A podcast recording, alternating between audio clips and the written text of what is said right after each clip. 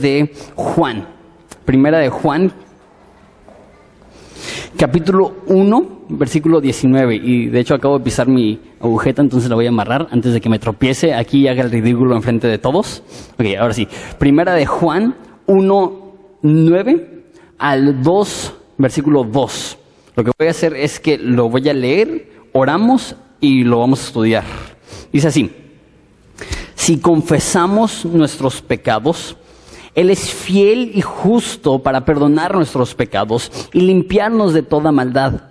Si decimos que no hemos pecado, le decimos a Él mentiroso y su palabra no está en nosotros. Hijitos míos, estas cosas os escribo para que no pequéis. Si alguno hubiere pecado, abogado tenemos para con el Padre, Jesucristo el justo. Y Él es la propiciación por nuestros pecados, y no solamente por los nuestros, sino también por los de todo el mundo. Vamos a orar. Jesús, te damos gracias por este pasaje increíble. Y Jesús, este es, creo yo, el mensaje central de la cruz y por ende el mensaje central de la Biblia. ¿Cómo podemos hallar perdón? ¿Cómo podemos hallar limpieza? ¿Cómo podemos ser nuevas criaturas? Padre, te pido por los que están aquí que no son cristianos, que en esta mañana te van a conocer. Padre, te pido que hagas una obra de salvación en su corazón.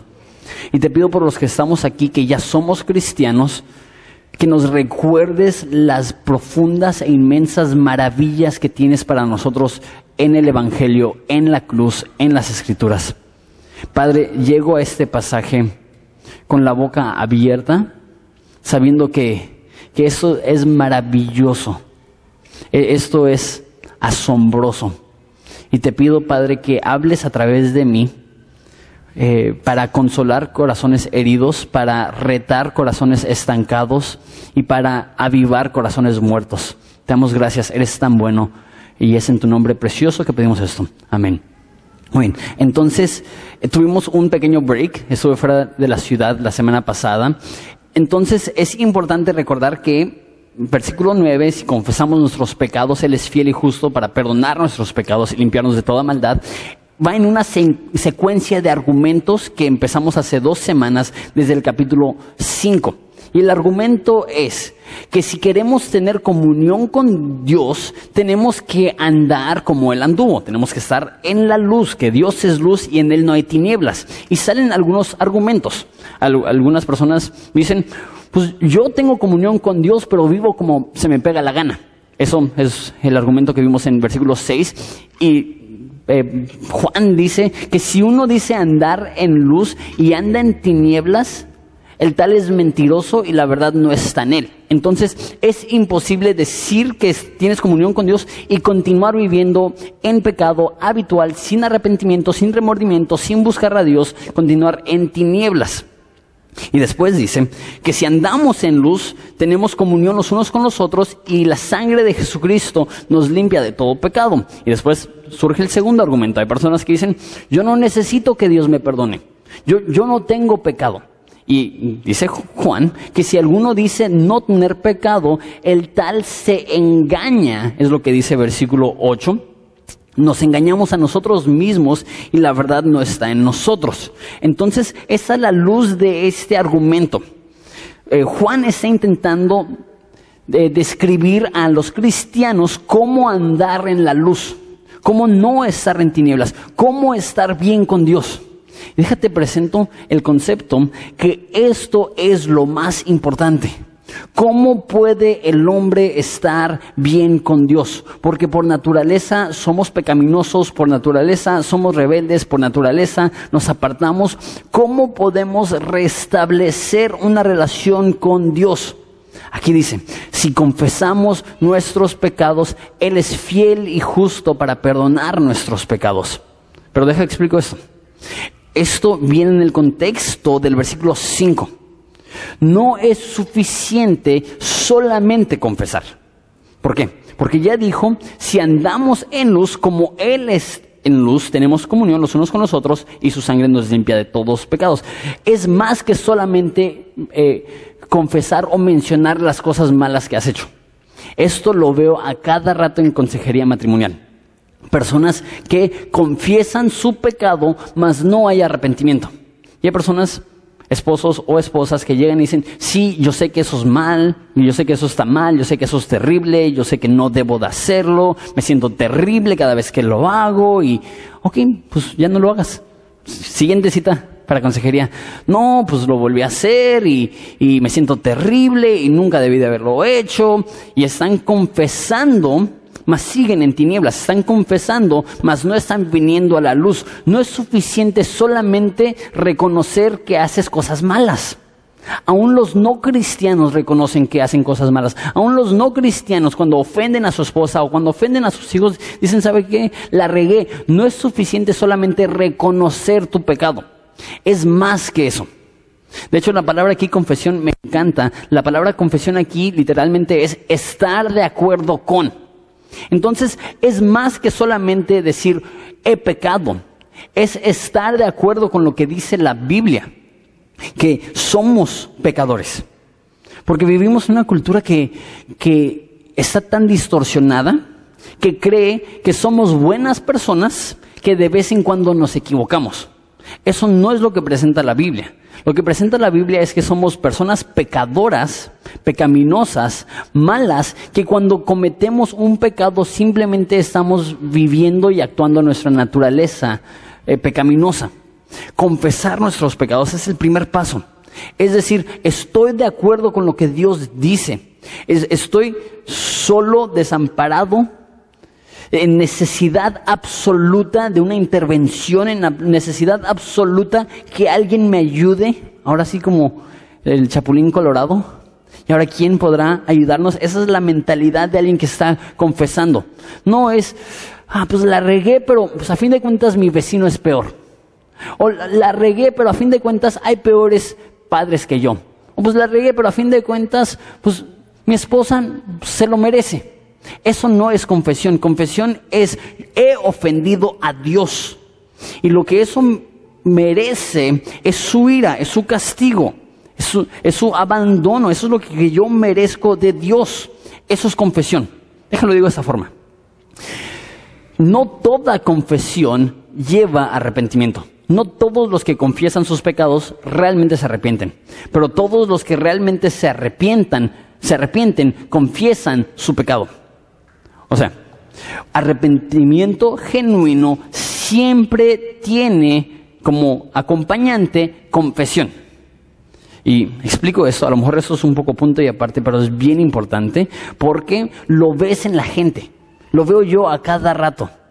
Personas eh, que tienen, tienen un remordimiento exterior, mas no un arrepentimiento verdadero que no hay un cambio genuino. Arrepentimiento es un cambio de mente que lleva a un cambio de vida. Si no ha habido un cambio de vida, eh, no ha habido realmente un arrepentimiento. Y el arrepentimiento verdadero es confesión, pero no solamente confesión ligera o confesión abierta, es venir a la luz.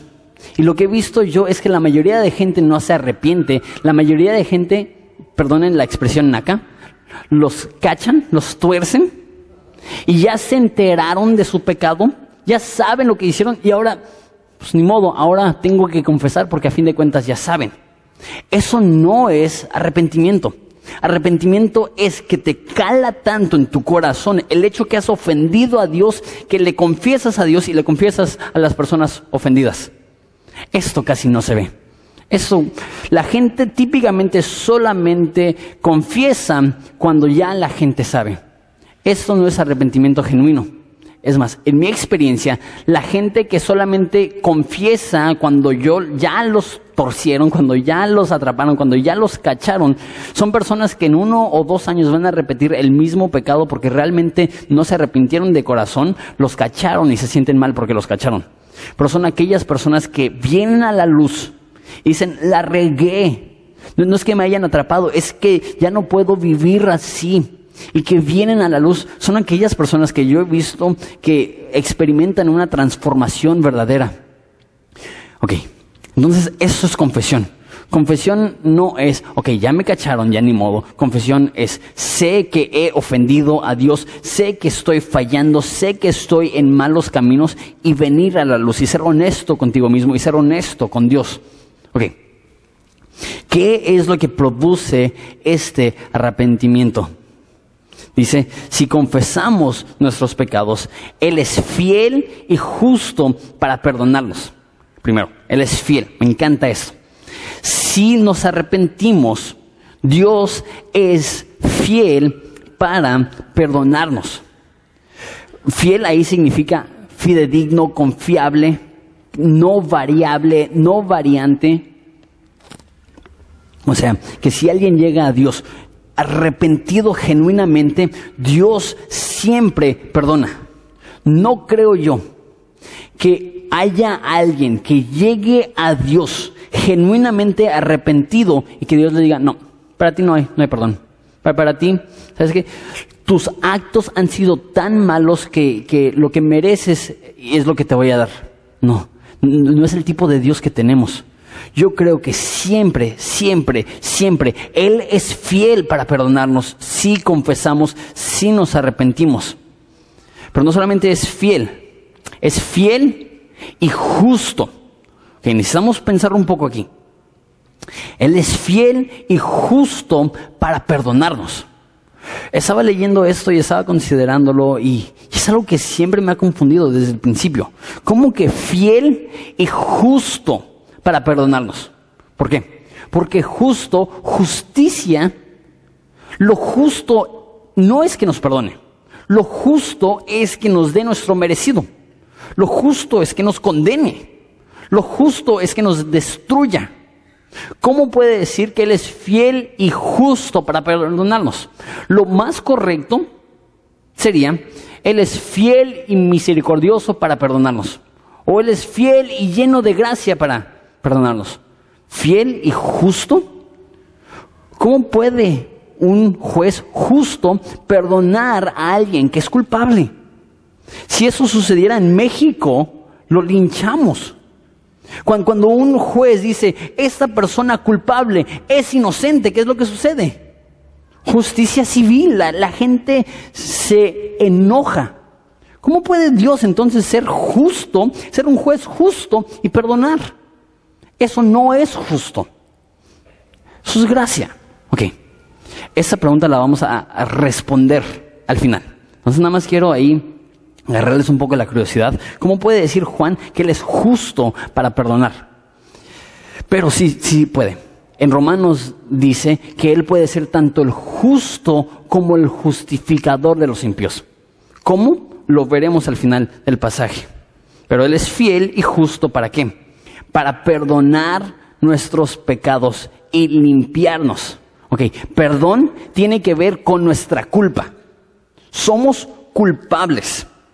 Y limpiarnos de toda maldad no tiene tanto que ver con nuestra culpa, tiene que ver con nuestra vergüenza. Nos sentimos manchados, nos sentimos sucios, nos sentimos como, como materia devastada, destrozada, denigrada. Entonces, en secuencia, primero, perdón. Eso tiene que ver con el hecho que somos culpables. Me encanta esa palabra. La palabra perdón aquí literalmente significa soltar. Soltar. Y es, tiene dos connotaciones ese concepto de perdonar. Uno es soltar una deuda. Es como, está dando el ejemplo aquí Juan, es como si tu relación con Dios fuera como una relación con un bancario. Tienes una tarjeta de crédito y la usas y la usas y la usas y la usas y la usas y no estás pagando y no estás pagando y no estás pagando, ¿qué es lo que sucede? De repente tienes una deuda que no puedes pagar. Y no te voy a pedir que levantes la mano.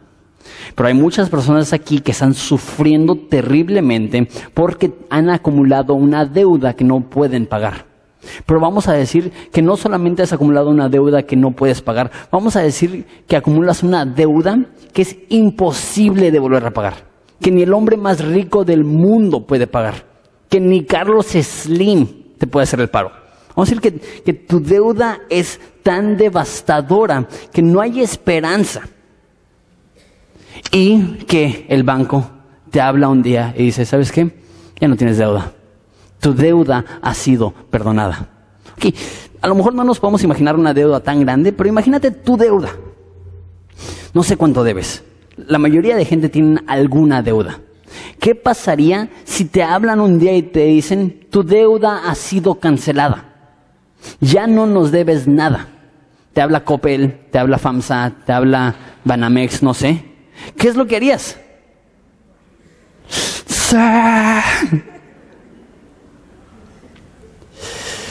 Tu deuda con Coppel o FAMSA o Banamex o Bancomer o Santander es una deuda que te puede robar la paz, es una deuda que te puede meter en problemas con ellos, pero no es una deuda que lleva el peso de ser deudor de Dios.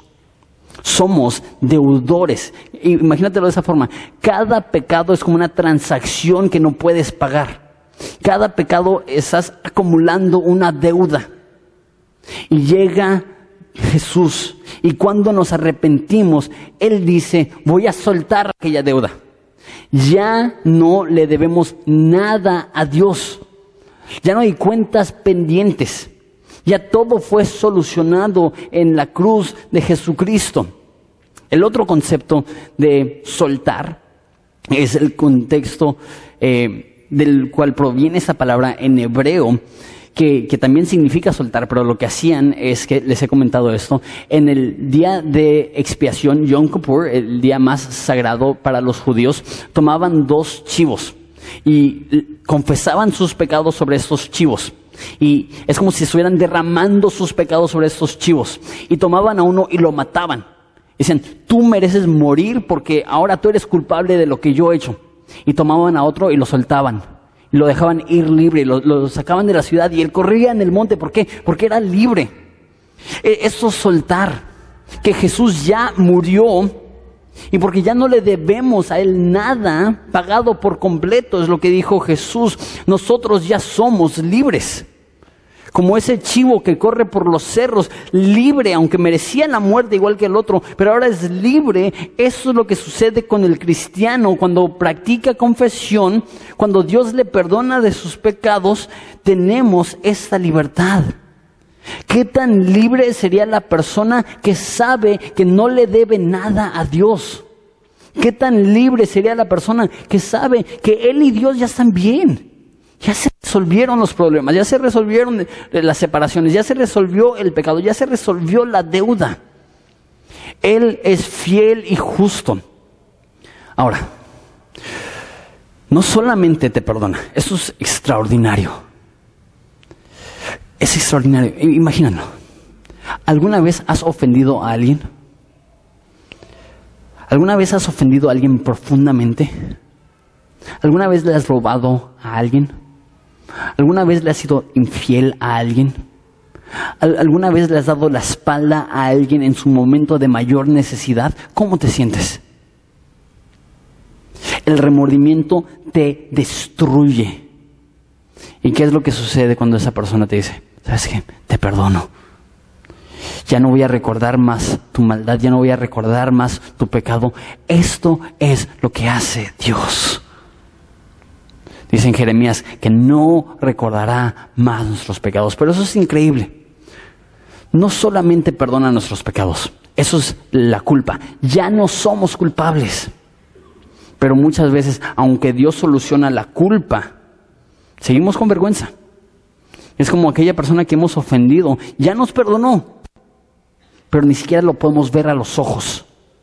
No porque ella no nos haya perdonado o él no nos haya perdonado, pero sentimos el remordimiento y sentimos la culpa. Y muchas veces es así con Dios. Él nos perdona, pero hay algo dentro de nosotros que no nos permite verlo. Sentimos tanta vergüenza, nos sentimos sucios. Esa es la segunda parte. No solamente te perdona de toda maldad, dice, te limpia de toda injusticia te limpia, te hace nuevo.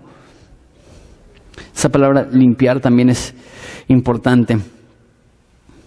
Lo que está diciendo aquí, al decir limpiar la maldad, tienes que sumergirte en una mentalidad judía. ¿Ok? Entonces, toda la Biblia, casi toda la Biblia está escrita para una cultura judía. nosotros no somos judíos y a veces batallamos para entender la Biblia porque no es nuestra cultura. Gracias a Dios tenemos el Antiguo Testamento que nos ayuda a entender todas las leyes y todas las costumbres de los judíos. Pero si ves la ley, el enfoque de la ley, o uno de ellos, es que tú permanezcas, ahorita explico la palabra, ceremonialmente limpio. O sea, hay ciertas cosas que haces que fracturan tu relación con Dios, que ponen un muro entre tú y Dios. Y si haces estas cosas, no puedes tener acceso a Dios. Eres impuro. No eres limpio, estás contaminado, estás sucio, no puedes entrar al templo, no puedes ir a sinagoga, no puedes estar con el pueblo. ¿Por qué? Porque estás sucio.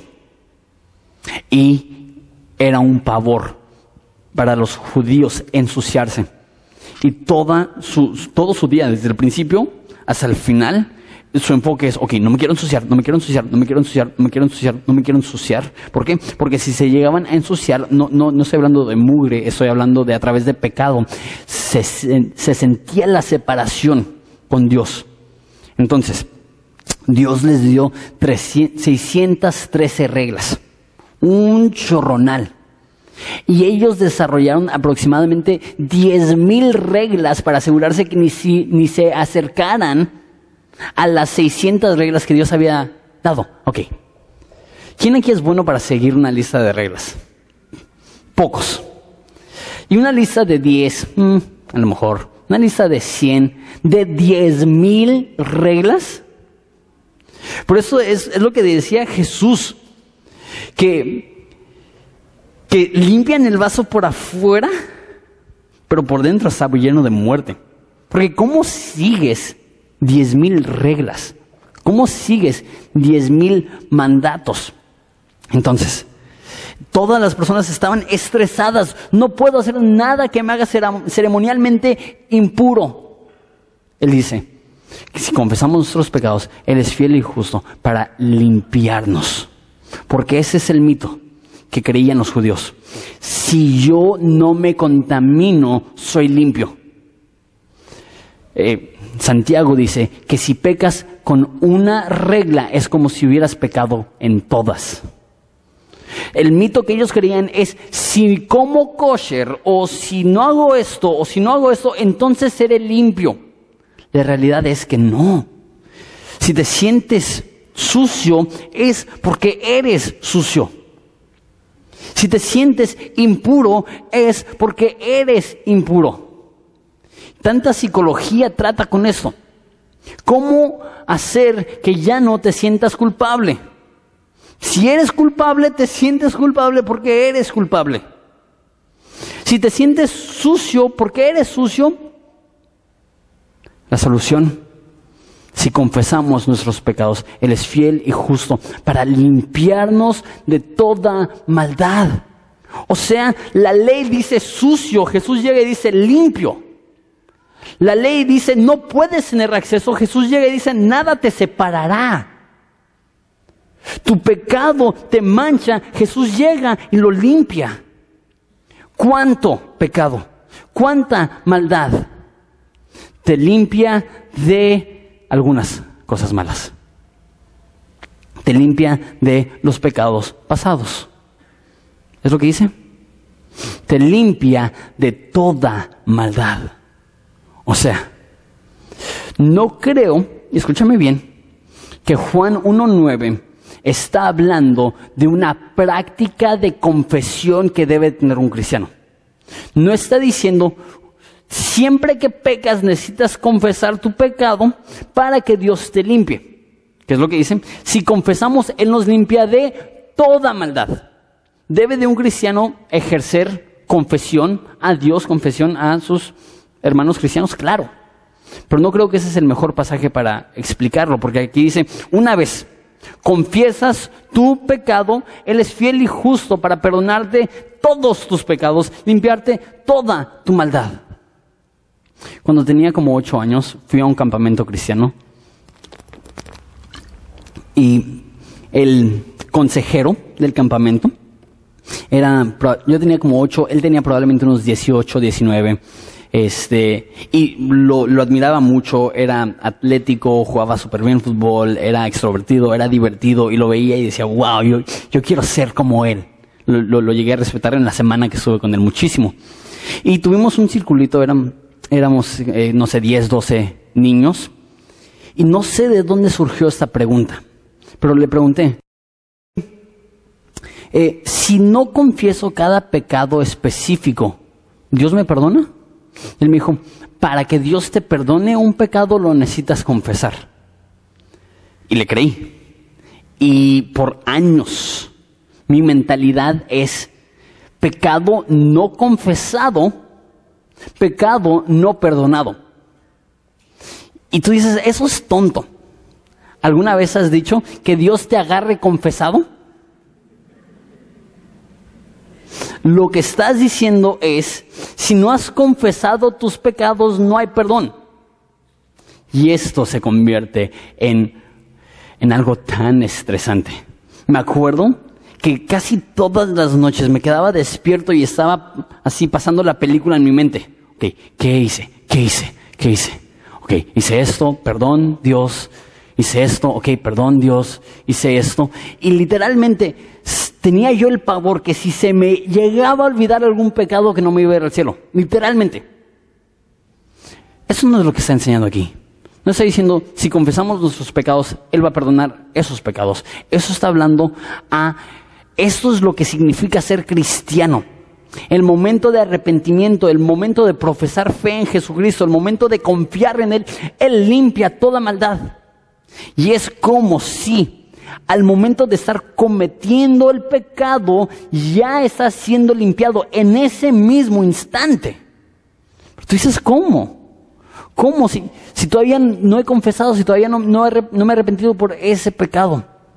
La pregunta es, entonces Dios perdona solamente los pecados pasados. Ya soy cristiano y ahora necesito arrepentirme de cada pecado específico para que Dios me perdone. O Dios perdona presente, pasado y futuro. ¿Cómo está? Yo creo que para poder entender eso está en, versículo 7, donde dice que la sangre de Jesucristo su Hijo nos limpia de todo pecado. ¿Qué es lo que te limpia? ¿La confesión? ¿El arrepentimiento? ¿El echarle ganas? No, ¿qué es lo que te limpia? La sangre de Jesucristo. ¿Cuándo fue derramada la sangre de Jesucristo?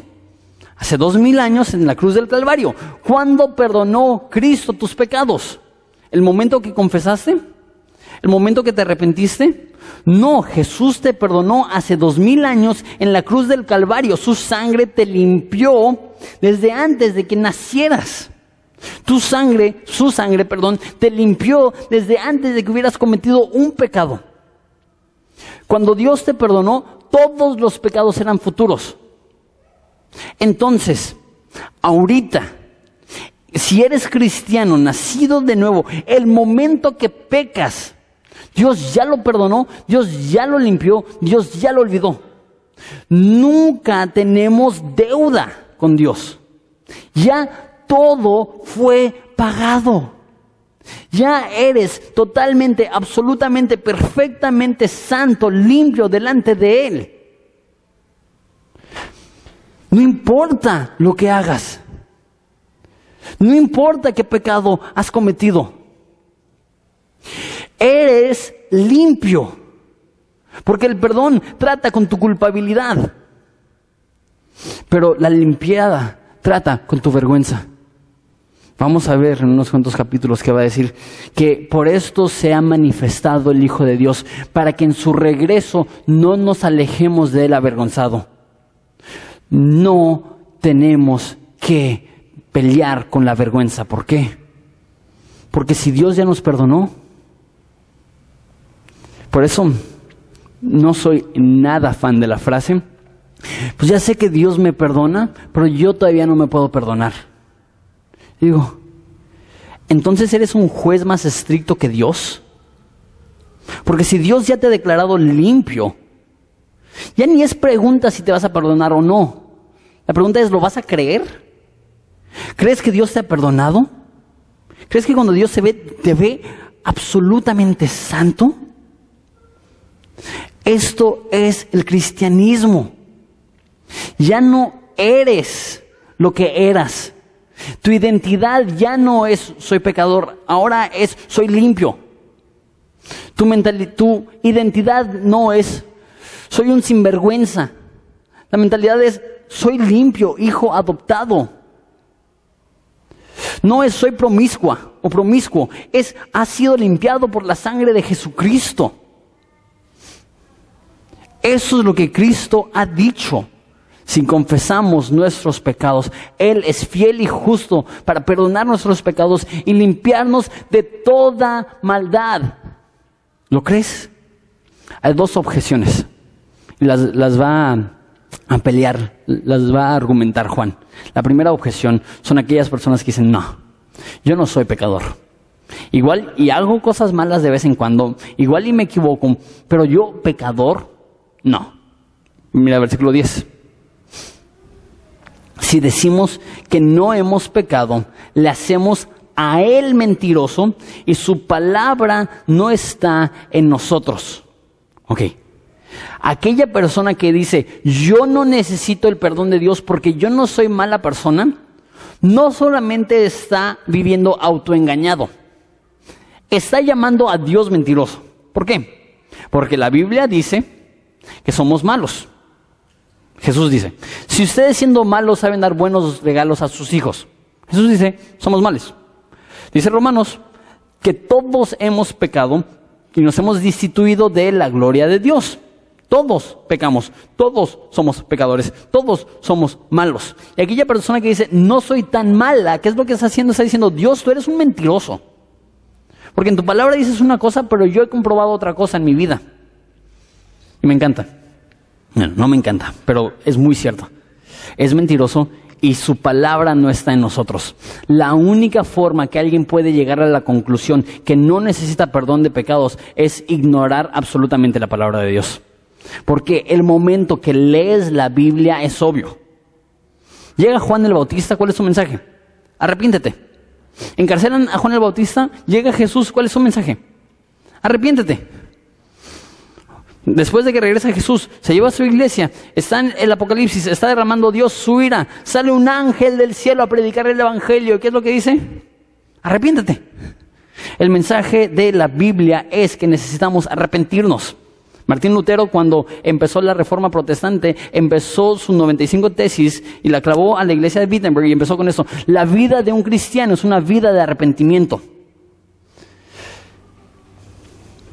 Y si nos arrepentimos, tenemos eso.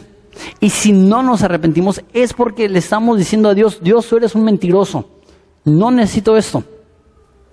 Ok, estamos en una iglesia. No creo que la mayoría de ustedes están pensando, mm, yo no soy pecador.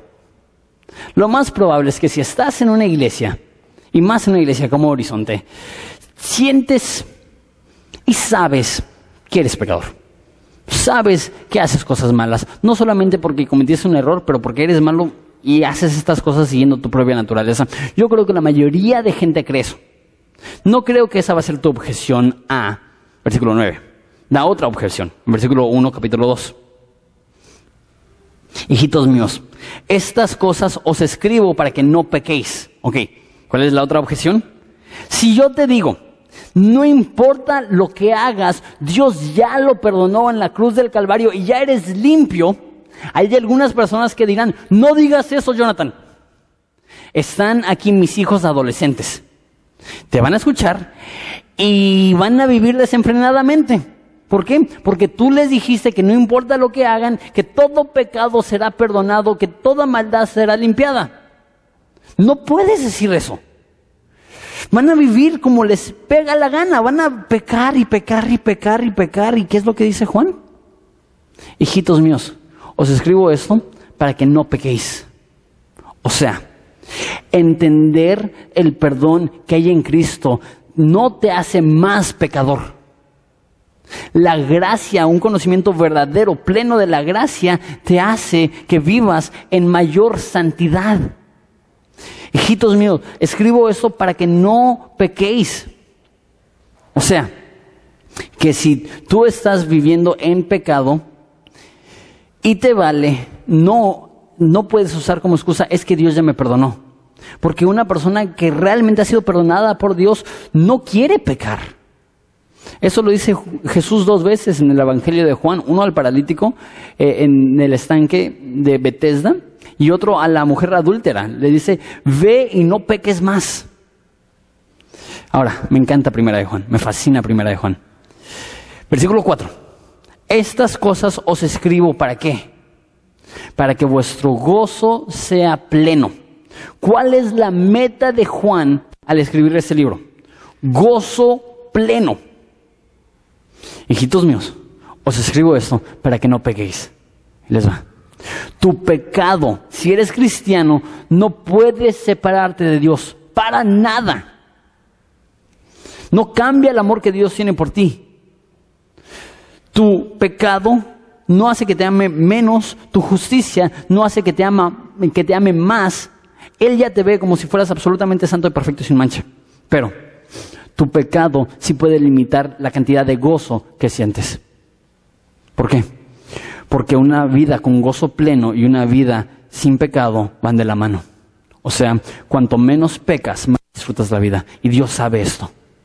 Dios sabe que cuanta más santidad experimentes, más gozo experimentarás. Escribo esto para que tengas gozo pleno, escribo esto para que no peques, porque los dos conceptos son uno. Dios quiere que tengas gozo pleno. Y Él sabe que el pecado va totalmente en contra del gozo que Dios tiene para nosotros. Hijitos míos, escribo esto para que no pequéis.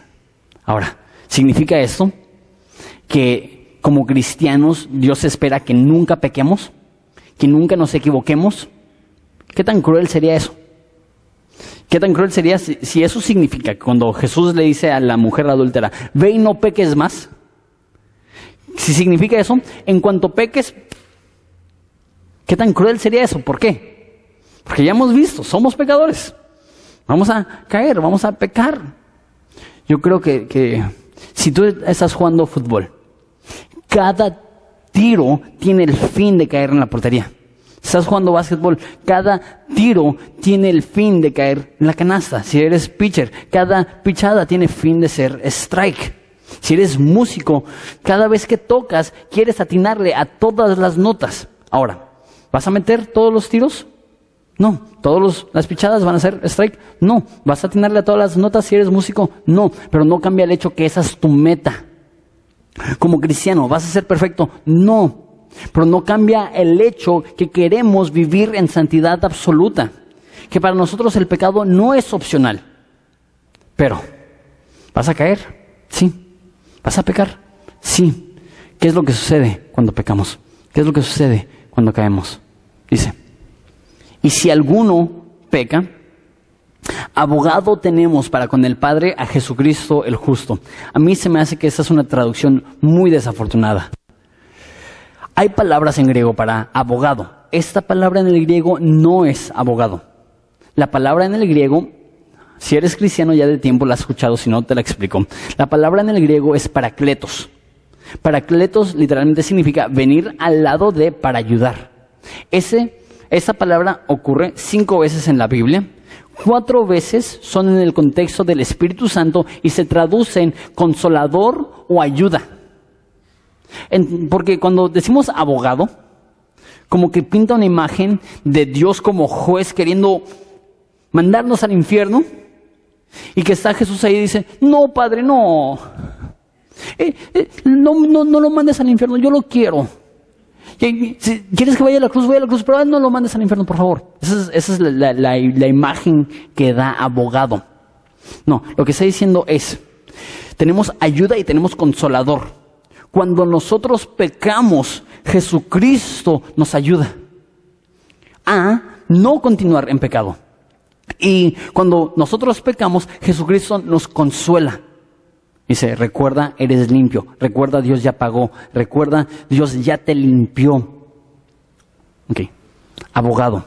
Me encanta, me encanta, me encanta. Juan es muy específico con las palabras que usa. No dice, tenemos abogado con el juez. Dice, abogado con el Padre. Porque Dios es juez, pero no juzga como un juez objetivo, juzga como padre. Y nos ve a nosotros como sus hijos y lo que Él más quiere es nuestra salvación. Lo que Él más quiere es nuestra protección. Entonces, tenemos a Jesús como abogado, pero más como ayuda. Yo creo que lo que hace Jesús es que le recuerda al Padre, recuerda, ya no estás viendo a Él, me estás viendo a mí. La Biblia dice que estamos vestidos en la justicia de Jesús. Dice Pablo que no quiero ser hallado teniendo mi propia justicia, la cual es por la ley, sino la justicia de Dios, la cual es a través de la fe en Jesucristo. O sea, cuando tú pecas, el Padre no te ve a ti, ve a Jesús. Y Jesús dice, yo soy perfecto, yo no pequé. Y ahora Él está en mí. Él está vestido en mi santidad. Él está vestido en mi perfección. Por eso dice, tenemos abogado ante el Padre, Jesucristo el justo. El Padre no está buscando tu destrucción. Eso cambia todo. El concepto de Dios como Padre. Pocas cosas son tan alentando, tan alentadoras y, tan transformadoras como el hecho que Dios es Padre.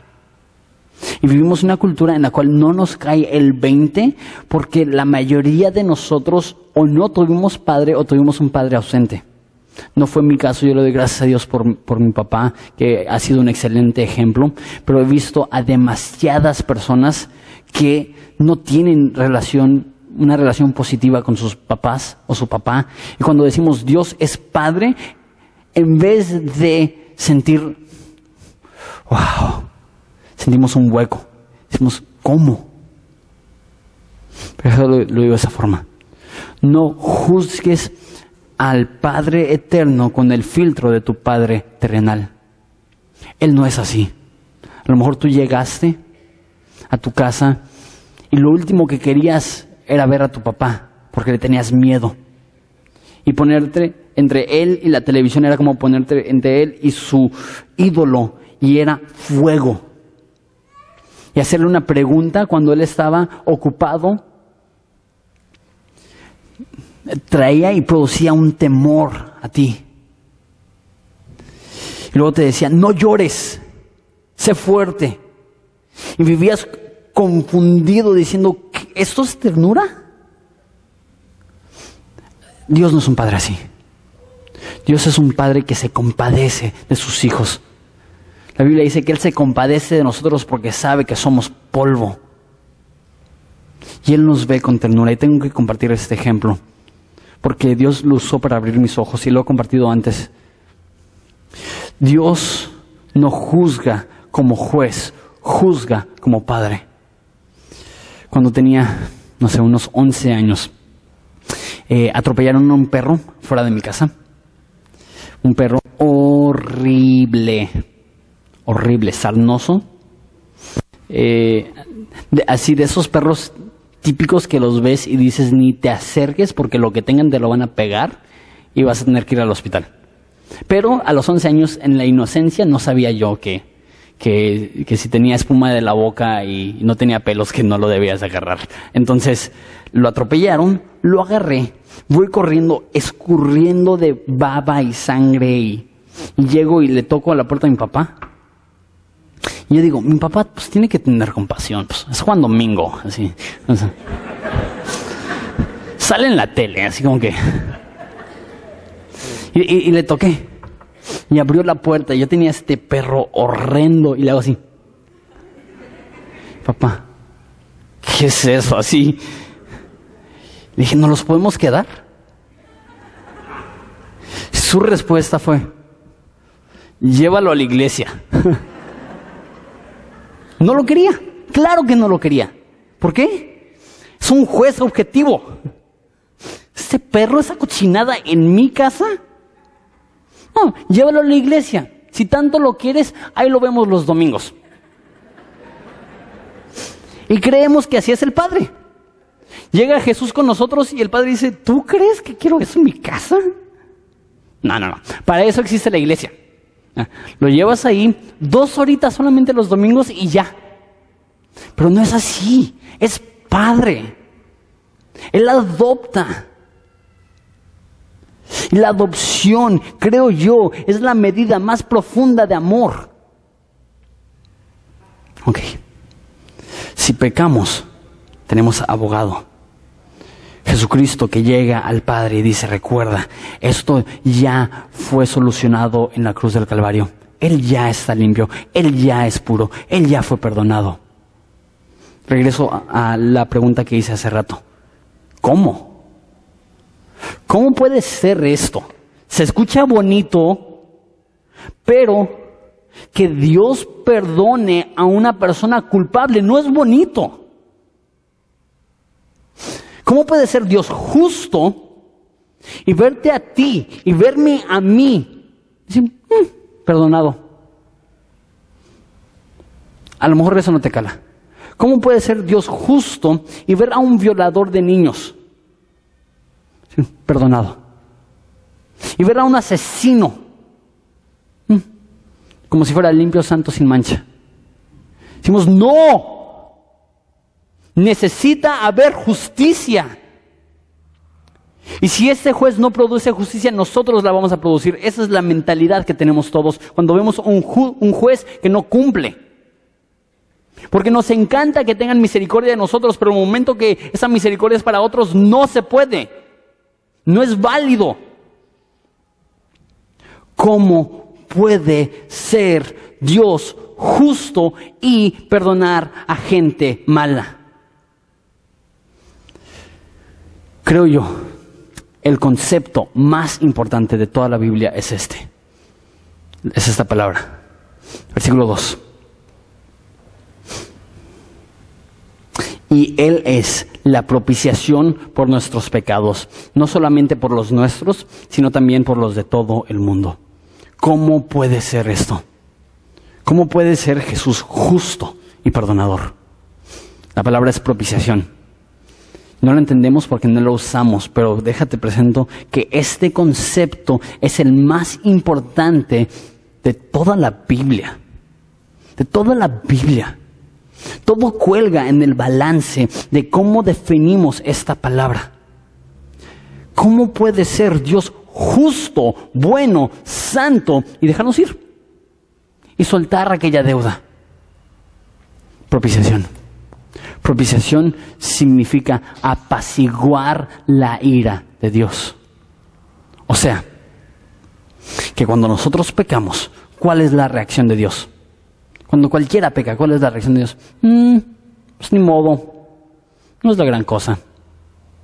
La Biblia dice que la ira de Dios se revela desde el cielo contra toda injusticia e impiedad de los hombres tienen con la injusticia. La verdad dice Juan 3, que aquellos que rechazan a Jesús, la ira de Dios permanece sobre ellos. Escúchame bien. Cuando pecas produces ira. Y el ardor de Dios, el furor de Dios quema contra ti.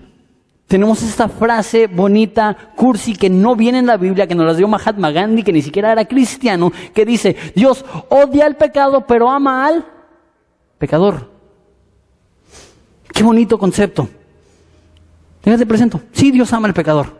Pero no verás esa frase en ninguna página de la Biblia. ¿Por qué? Porque Dios no quiere que separes pecado y pecador. Son uno.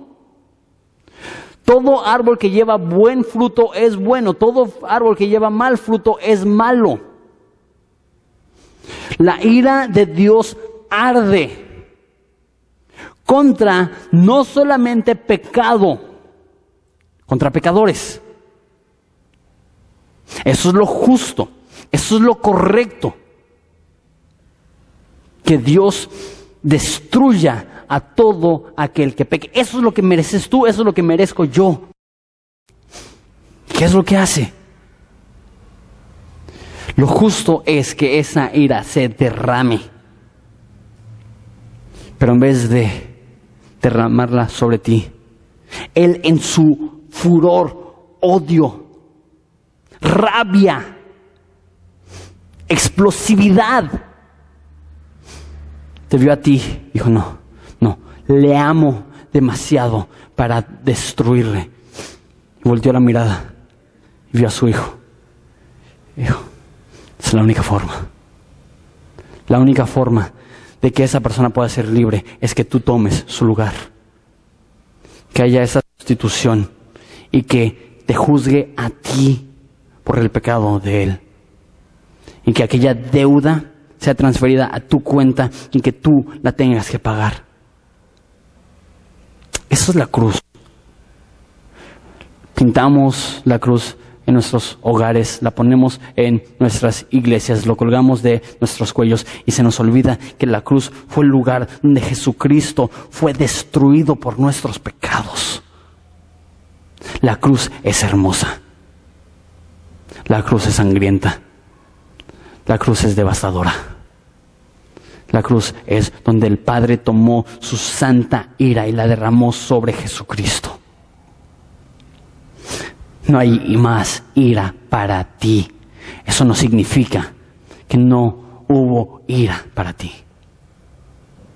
La salvación es un regalo gratuito, pero no significa que nadie pagó. Alguien tuvo que pagar. ¿Y cuál fue el precio? Su preciosa sangre lo que dice Primera de Pedro, no debemos de pensar que nuestra salvación fue comprada con oro o piedras preciosas. Nuestra salvación fue comprada con la sangre preciosa de Jesucristo. Merecemos el infierno, merecemos su ira, merecemos su castigo, merecemos su rechazo. ¿Y qué nos da? Si confesamos nuestros pecados, Él es fiel y justo de perdonarnos todo pecado, limpiarnos de toda maldad. ¿Sí entiendes? ¿Sí lo ves? O tantas semanas viniendo a la iglesia ha hecho que tu corazón esté duro. A escuchar el simple y sencillo mensaje que Dios es justo y justifica. ¿Por qué? Porque sí pagó lo que merecíamos, pero se lo pagó a su Hijo. Como padre, esto vuela mi cabeza. El unigénito hijo, el unigénito hijo, sufriendo en aquel madero. El precioso Hijo de Jesucristo en tu lugar. Esto es amor. Esto es salvación. Salvación es cuando reconoces que la salvación no es gratuita para todos. Jesús tuvo que pagar. La salvación ahora es gratuita por su gran sacrificio. Y ahora podemos tener acceso al Padre. Porque el Padre le plació destruir a su Hijo. Y su Hijo, por el gozo puesto delante de él, sufrió la cruz menospreciando el oprobio. Si tú no estás aquí, perdón, si tú estás aquí y tú no eres cristiano, la Biblia dice, escúchame, en amor. La ira de Dios permanece sobre ti. Y Él es paciente. Mas llegará el momento en el cual se cerrarán las oportunidades para el arrepentimiento. Tendrás que pagar por tus delitos y tus transgresiones el resto de la eternidad. Dios no quiere eso.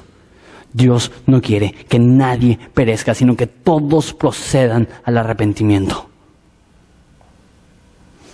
la próxima vez que veas a tu hijo. Recuerda que el que no escatimonia a su propio hijo, ¿cómo no te dará en él todas las cosas? Eso es el Evangelio. Ahora, Él dio su hijo, no solamente por ti, no solamente por mí. Mira lo que dice el versículo 2 con eso termino. No solamente por los nuestros, sino también los de todo el mundo. ¿Qué significa esto? ¿Significa que todos van a ser perdonados? No. Significa que cualquiera puede ser perdonado. Que Jesús en la cruz está abriendo las puertas de salvación diciendo, quien sea, quien quiera, puede tener esa salvación. El cristianismo es exclusivo. Solamente hay salvación en Jesucristo. Pero al mismo tiempo es lo que, el que más incluye. Porque dice Apocalipsis que de toda lengua, toda nación, toda tribu Está haciendo un pueblo para sí mismo. Jesús es exclusivo, solamente a través. Jesús incluye quien sea. Eso debe de producir dos cosas. Uno, un sentir de agradecimiento profundo por Jesucristo, su sacrificio que nos lleva a andar en santidad. Dos, compartirlo. Si esto es cierto, si el concepto de propiciación es que Jesús murió por tus pecados y no solamente los tuyos, sino los de todo el mundo, ¿cuál es la reacción? Evangelismo apasionado.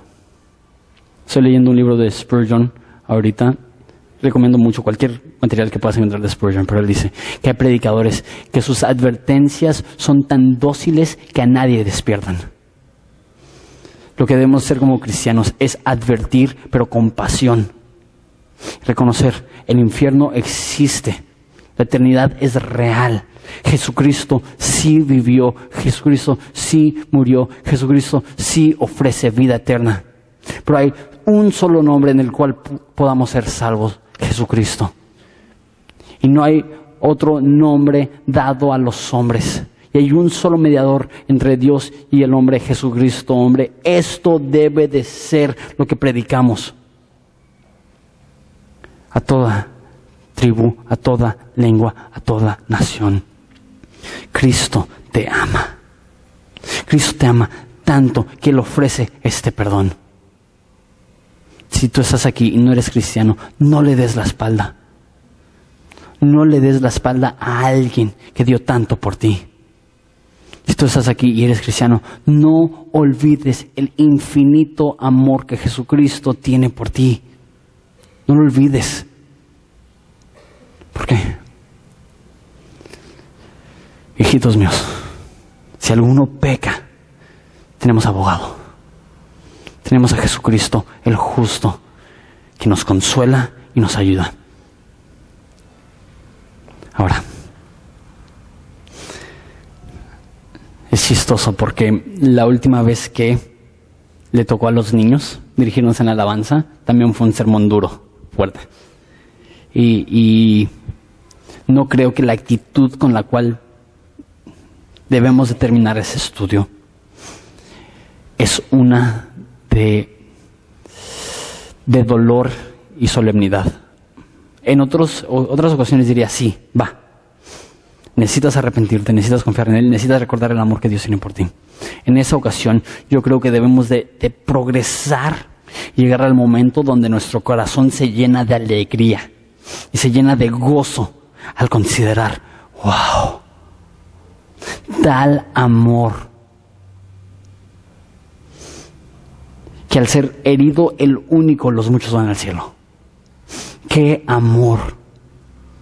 Que Dios al ver el sacrificio de Jesucristo dirá, mi ira fue saciada.